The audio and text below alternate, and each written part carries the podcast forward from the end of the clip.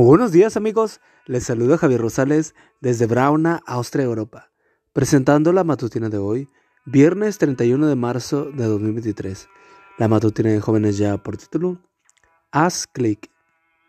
La cita bíblica nos dice, por eso todos nosotros somos un espejo que refleja la gloria del Señor.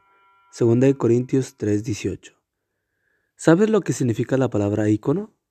Si la buscas en un diccionario, encontrarás que dice representación pictórica, imagen o símbolo. Y para encontrar ejemplos solo tienes que encender tu computadora. O quizás, lo que es más fácil aún, basta con que diga ya Internet Explorer o Adobe, Microsoft Word o, o Google, para que en tu mente aparezca el icono de ese programa, o buscador, o antivirus o lo que sea. Hace algún tiempo leí un interesante artículo donde su autor, David Edgren, preguntaba al lector, ¿qué icono seleccionarías para representarte a ti mismo? La pregunta me dejó pensando, ¿qué imagen escogería yo? Quizá un libro, porque me gusta mucho leer, o tal vez una pelota de béisbol o de básquetbol, mis deportes favoritos, o una manzana, mi fruta preferida. ¿O cuál, o cuál escogerías tú? ¿Qué icono representaría mejor tu persona? Luego el autor se tornó más personal. Preguntaba al lector ¿Qué información aparecería al hacer clic en tu icono particular? Con esa sugerencia me dejó preocupado. Si alguien hiciera clic en mi icono, me pregunté, ¿qué información aparecería al abrirse el programa?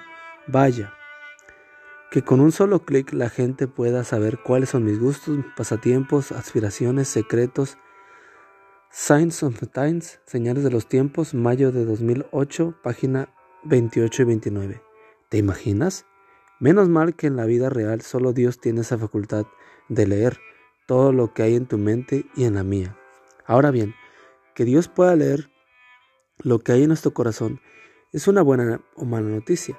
Serían malas si Dios usara esa información para andar por ahí chismeando lo malo que hacemos, pero no es así.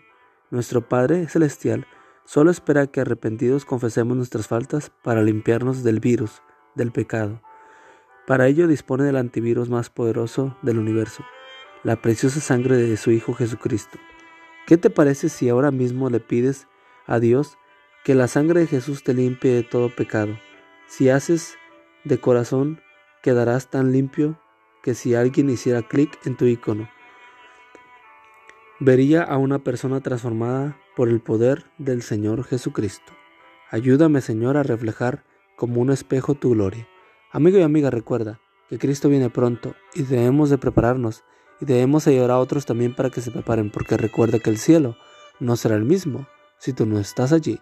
Nos escuchamos hasta mañana. Hasta pronto.